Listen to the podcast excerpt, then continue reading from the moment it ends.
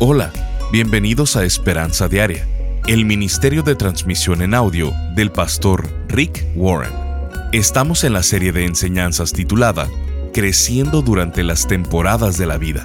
En ella, el pastor Rick nos enseña cómo aprovechar al máximo cada temporada de nuestra vida, aprendiendo de los buenos y malos momentos que traen. La clave para superar la soledad es dejar de construir muros y comenzar a construir puentes. Deja de construir muros para mantener a las personas alejadas. Comienza a construir puentes. Toma el riesgo y comienza a ayudar a otras personas. En el programa de hoy de Esperanza Diaria, el pastor Rick nos dice que debemos entregarnos a otros en lugar de solo pensar en nosotros mismos. Debemos enfocarnos en los demás que están esperando encontrar amigos. Escuchemos al pastor Rick en la conclusión de la enseñanza titulada La temporada de la soledad. Cuando le tememos al amor, no nos entregamos y con eso garantizamos nuestra soledad. Nosotros mismos nos encerramos en una prisión, en un confinamiento, cuando es completamente innecesario. Entrega tu vida a otros. En el versículo 17, continúa diciendo, a fin de que yo pueda predicar la buena noticia en toda su plenitud para que todos los gentiles la oyeran. La meta más grande de mi vida es ayudar a otras personas. Y la clave para superar la soledad es dejar de construir muros y comenzar a construir puentes. Deja de construir muros para mantener a las personas alejadas. Comienza a construir puentes. Toma el riesgo y comienza a ayudar a otras personas. Hace muchos años, una mujer neerlandesa, Corrie ten Boom, se comprometió con un chico y de pronto él canceló el compromiso y se casó con su mejor amiga. Ella estaba devastada. Su amor había sido bloqueado al regresar a casa, tenía el corazón roto, se aisló y se sentía sola. Así que le preguntó a su padre, ¿qué se hace cuando un amor es bloqueado? A lo que él le dijo, lo canalizas diferente. Tal vez hay alguien a quien le quieres dar tu amor, pero no lo recibe, no lo acepta. Hay miles de personas en el mundo que lo necesitan. Necesitan de tu amor. Canalízalo diferente porque si lo retienes, se va a secar y se va a marchitar. Y como pastor, he hablado con muchísimas parejas que, por una razón u otra, querían hijos, pero no podían tenerlos. ¿Qué hacer con un amor bloqueado? Lo canalizas a uno de los miles de niños que ya están aquí y que necesitan de mucho amor. Redirige tu amor. Entrega tu vida a otros porque cuando haces eso, la soledad se disipa. Les voy a contar la historia de la batalla de Brad con la soledad. Él compartió con nosotros cómo Dios utilizó la temporada de Brad de soledad para acercarlo a Él y para enseñarle de su gracia. Nos dice que debió comprender el amor de Dios hace mucho tiempo, ya que él había crecido en un hogar cristiano, pero no lo entendía. Su padre era ministro pentecostés en varias iglesias pequeñas de la costa de Nueva Inglaterra y los primeros 15 años de su vida, él fue a la iglesia cada domingo por la mañana, por la noche y al servicio entre semana. Era un ambiente bastante estricto en esa pequeña iglesia. Los miembros sentían que era su deber criar a los niños del pastor y señalar sus pecados. Nos dice, viví con grandes expectativas de lo que se suponía que yo debía hacer y cómo debía actuar. Y esa lista de cosas que no tenía permitido hacer me aislaron de la gente. No iba al cine, ni a los bailes escolares, ni siquiera a las noches de patinaje sobre ruedas que promovían los bautistas. Comencé a sentirme aislado y solo. Intenté vivir mi vida como la iglesia lo esperaba, en verdad, pero seguí fallando. Finalmente, a los 13 años, decidí que nunca sería suficiente bueno para Dios y dejé de intentarlo. Le di la espalda a Cristo y pretendí que no me importaba, pero por dentro estaba amargado, solo y resentía todo acerca de la iglesia y de la religión.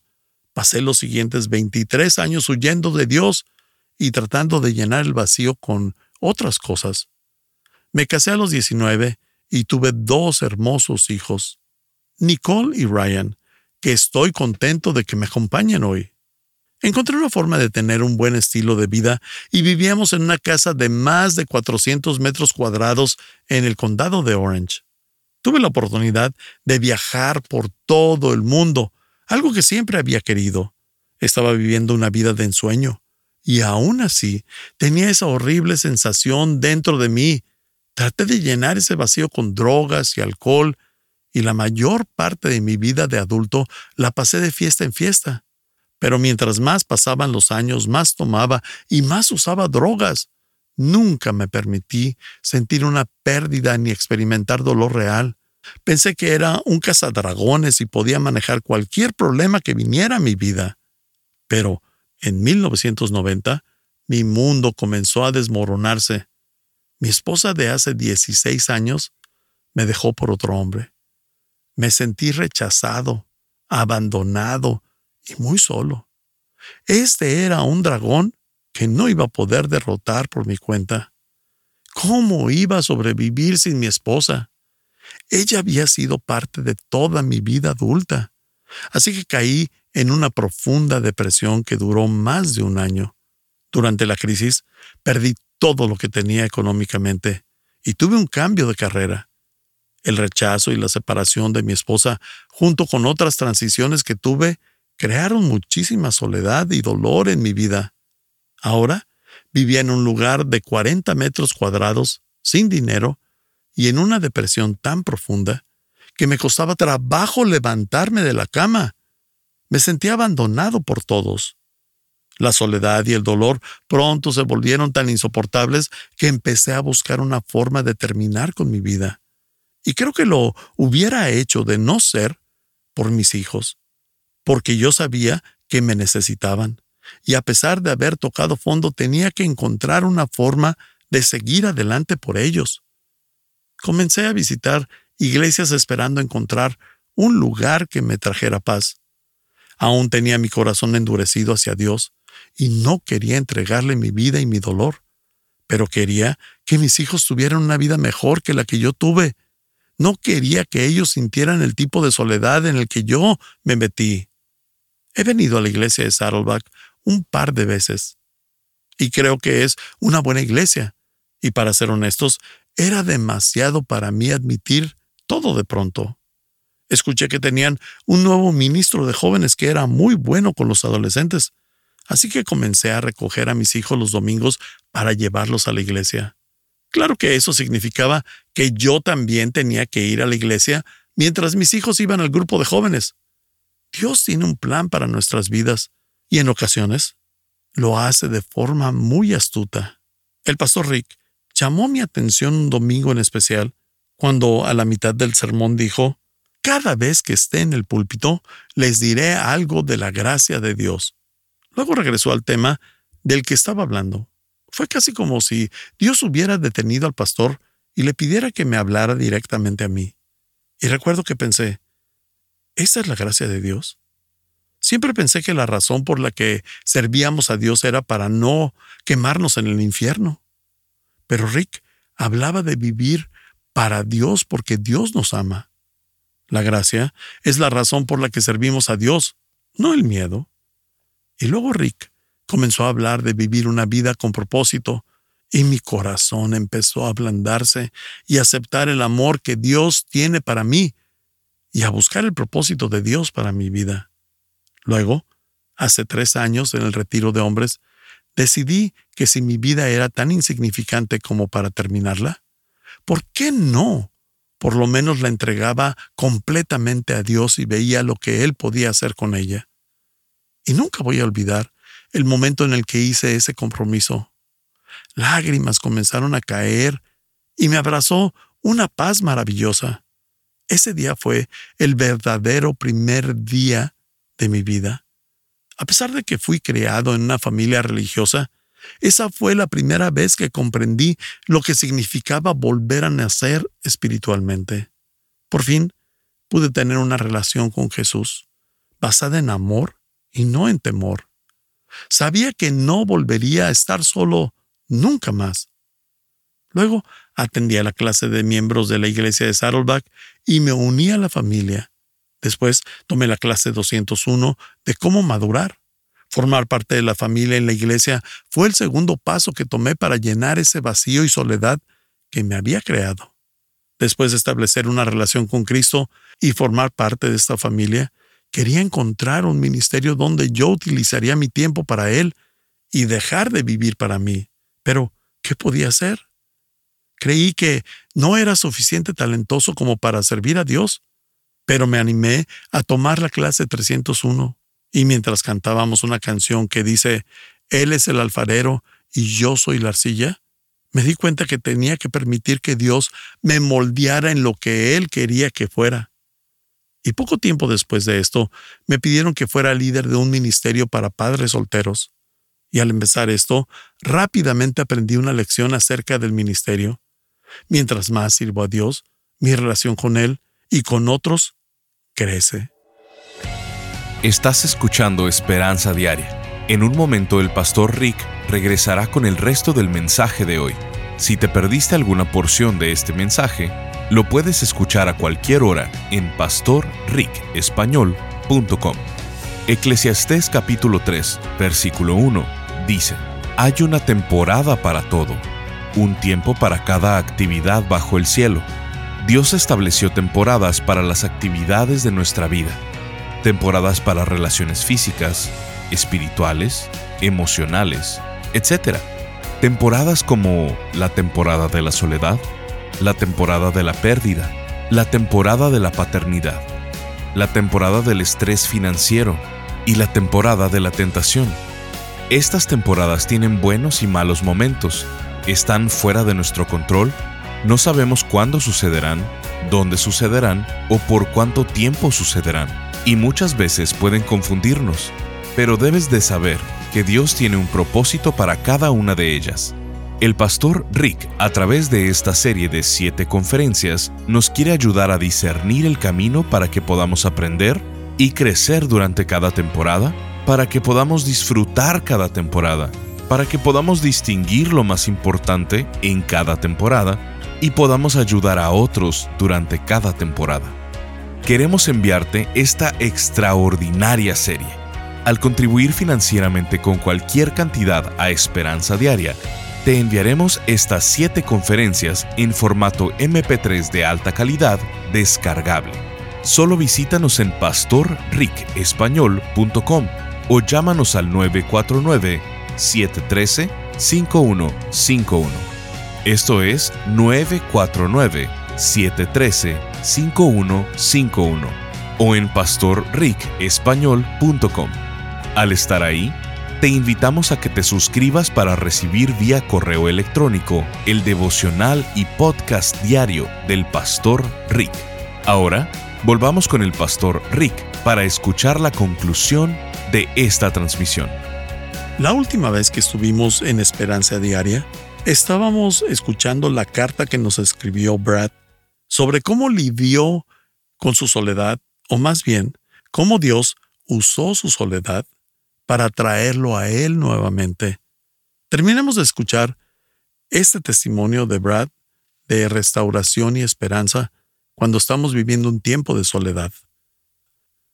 Escuché que tenían un nuevo ministro de jóvenes que era muy bueno con los adolescentes, así que comencé a recoger a mis hijos los domingos para llevarlos a la iglesia. Claro que eso significaba que yo también tenía que ir a la iglesia mientras mis hijos iban al grupo de jóvenes. Dios tiene un plan para nuestras vidas y en ocasiones lo hace de forma muy astuta. El pastor Rick llamó mi atención un domingo en especial cuando a la mitad del sermón dijo, cada vez que esté en el púlpito, les diré algo de la gracia de Dios. Luego regresó al tema del que estaba hablando. Fue casi como si Dios hubiera detenido al pastor y le pidiera que me hablara directamente a mí. Y recuerdo que pensé, ¿esta es la gracia de Dios? Siempre pensé que la razón por la que servíamos a Dios era para no quemarnos en el infierno. Pero Rick hablaba de vivir para Dios porque Dios nos ama. La gracia es la razón por la que servimos a Dios, no el miedo. Y luego Rick comenzó a hablar de vivir una vida con propósito, y mi corazón empezó a ablandarse y aceptar el amor que Dios tiene para mí y a buscar el propósito de Dios para mi vida. Luego, hace tres años en el retiro de hombres, decidí que si mi vida era tan insignificante como para terminarla, ¿por qué no? Por lo menos la entregaba completamente a Dios y veía lo que Él podía hacer con ella. Y nunca voy a olvidar el momento en el que hice ese compromiso. Lágrimas comenzaron a caer y me abrazó una paz maravillosa. Ese día fue el verdadero primer día de mi vida. A pesar de que fui criado en una familia religiosa, esa fue la primera vez que comprendí lo que significaba volver a nacer espiritualmente. Por fin, pude tener una relación con Jesús, basada en amor y no en temor. Sabía que no volvería a estar solo nunca más. Luego atendí a la clase de miembros de la iglesia de Saddleback y me uní a la familia. Después tomé la clase 201 de cómo madurar. Formar parte de la familia en la iglesia fue el segundo paso que tomé para llenar ese vacío y soledad que me había creado. Después de establecer una relación con Cristo y formar parte de esta familia, quería encontrar un ministerio donde yo utilizaría mi tiempo para Él y dejar de vivir para mí. Pero, ¿qué podía hacer? Creí que no era suficiente talentoso como para servir a Dios, pero me animé a tomar la clase 301 y mientras cantábamos una canción que dice, Él es el alfarero y yo soy la arcilla, me di cuenta que tenía que permitir que Dios me moldeara en lo que Él quería que fuera. Y poco tiempo después de esto, me pidieron que fuera líder de un ministerio para padres solteros. Y al empezar esto, rápidamente aprendí una lección acerca del ministerio. Mientras más sirvo a Dios, mi relación con Él y con otros crece. Y estoy muy feliz de que no esperé a que todo estuviera perfecto para involucrarme en el ministerio. Y con otros, porque me hubiera perdido de muchísimas bendiciones y relaciones geniales que tengo. Ahora estoy comenzando en consejería y estoy muy emocionado de ver lo siguiente que hará Dios con mi vida en este nuevo ministerio. En conclusión, el camino que tomé para salir de mi soledad y acercarme a Cristo y a su plan para mi vida no fue fácil. Ha estado lleno de topes y de rutas polvosas, muchas vueltas, montes y valles. Definitivamente no voy por la vía rápida de la vida. Y aún paso por montes, valles o topes, pero ahora Cristo está conmigo y nunca volveré a caminar solo. Y tal vez sientas que nadie comprende esa soledad o ese corazón roto que tú sientes, pero Dios te comprende. Tal vez pienses, nadie se preocupa por mí, ni siquiera saben que existo. Si desapareciera, nadie me extrañaría. Nadie me ama, nadie me quiere. Pero yo sé de alguien que sí. Sin importar por qué te sientes solo, Dios te dice, yo te hice, te puse en la tierra con un propósito, me importas, te amo y tengo un plan para tu vida. La verdad es que la razón por la que nos sentimos tan solos la mayor parte del tiempo es porque esperamos que otros humanos cubran necesidades de nuestra vida que solamente Jesús puede cubrir. No hay hombre o mujer que pueda cubrir esas necesidades porque son muy profundas. No importa cuánto te conozca esa persona, nunca te va a conocer tanto como Dios. Y muchas personas se casan para no estar solas y después se divorcian por la misma razón. Muchas veces confundimos soledad con ausencia de Dios, pero no nos damos cuenta. Fuiste creado para tener una relación íntima, personal y cercana con Jesucristo. Y Dios también quiere esa relación contigo. De hecho, su Hijo murió para que puedas tener esa relación. Nada va a compensar eso. No hay persona, ni droga, ni experiencia, éxito, posesión. No hay cosa o fama que vaya a llenar ese hueco en tu corazón que Dios creó para sí. Él quiere que lo conozcas. Quiero agradecerle a Brad por haber escrito esta hermosa carta. Entonces, ¿Qué tienes que hacer? Número uno, abre tu vida a Jesucristo. Dile, Jesucristo, quiero conocerte, quiero amarte y aprender a amarte de la forma en la que tú me amabas desde antes de que yo supiera de ti. Quiero tener una relación contigo.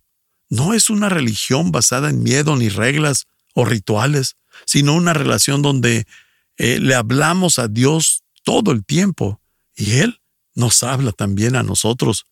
Para eso fuiste creado. Ese es el antídoto para tu profunda soledad. Número dos, únete a una familia de la iglesia. No fuimos creados para ser cristianos solitarios. Podemos encontrar un área en la que nos involucremos. Ve a un grupo pequeño donde puedes ser conocido por otras personas.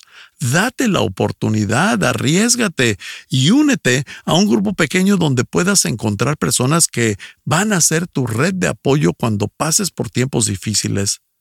La verdadera razón por la que muchos cristianos están solos es porque están sentados en lugar de estar sirviendo.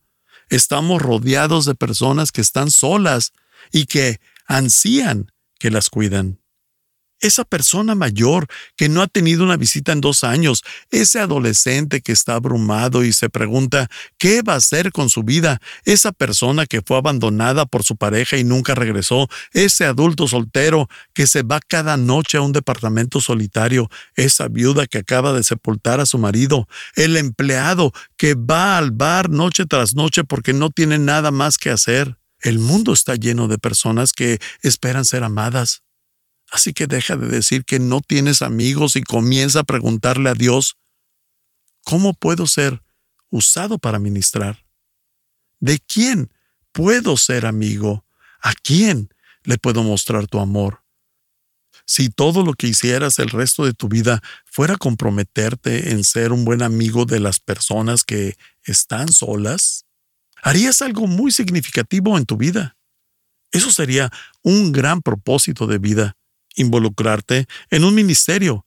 Únete a un grupo pequeño, porque vas a pasar etapas de soledad a lo largo de tu vida, pero nunca estarás solo si tienes una relación íntima con Jesucristo. Quiero que oremos. Si no tienes esa relación con Cristo, ¿me acompañarías en esta oración? Di, querido Jesús, no entiendo todo pero hay un hueco en mi corazón y ahora sé que solo tú puedes llenarlo. Entiendo que fui creado para ser amado por ti y para tener una relación contigo. Hoy quiero dar ese paso y comenzar una relación. Te pido que vengas a mi vida, a mi corazón, y reemplaces esta soledad y este dolor con tu amor. Quiero ser parte de tu familia, de la familia de la iglesia, Quiero entregar mi vida para servir a los que necesitan de tu amor y de tu ayuda. Si hiciste esta oración, Dios te escuchó y has tomado el primer paso de una vida cristiana. Padre, te damos gracias porque tú cubres todas nuestras necesidades. Gracias por enviar a tu Hijo Jesucristo para que nosotros podamos tener una relación contigo, para que nunca te alejes de nosotros y para que nunca estemos completamente solos porque tú estás en nuestras vidas. Te damos las gracias. En el nombre de Jesús. Amén. Estás escuchando Esperanza Diaria. El pastor Rick regresará en un momento para cerrar la transmisión del día de hoy. Marta de Cuba nos escribe, Cada día siento que Dios me habla a través de lo que me envían. Es incalculable el impacto de las palabras que sanan mi alma. Mi nombre es Marta y soy de Cuba. Gracias desde lo más profundo de mi corazón. Estas palabras me cambian la vida cada mañana. Palabras de reflexión, aprendizaje y amor a Cristo. Dios les bendiga. Firma Marta. Sintonízanos en el siguiente programa para seguir buscando nuestra esperanza diaria en la palabra de Dios. Este programa está patrocinado por el Ministerio de Esperanza Diaria y por tu generoso apoyo financiero.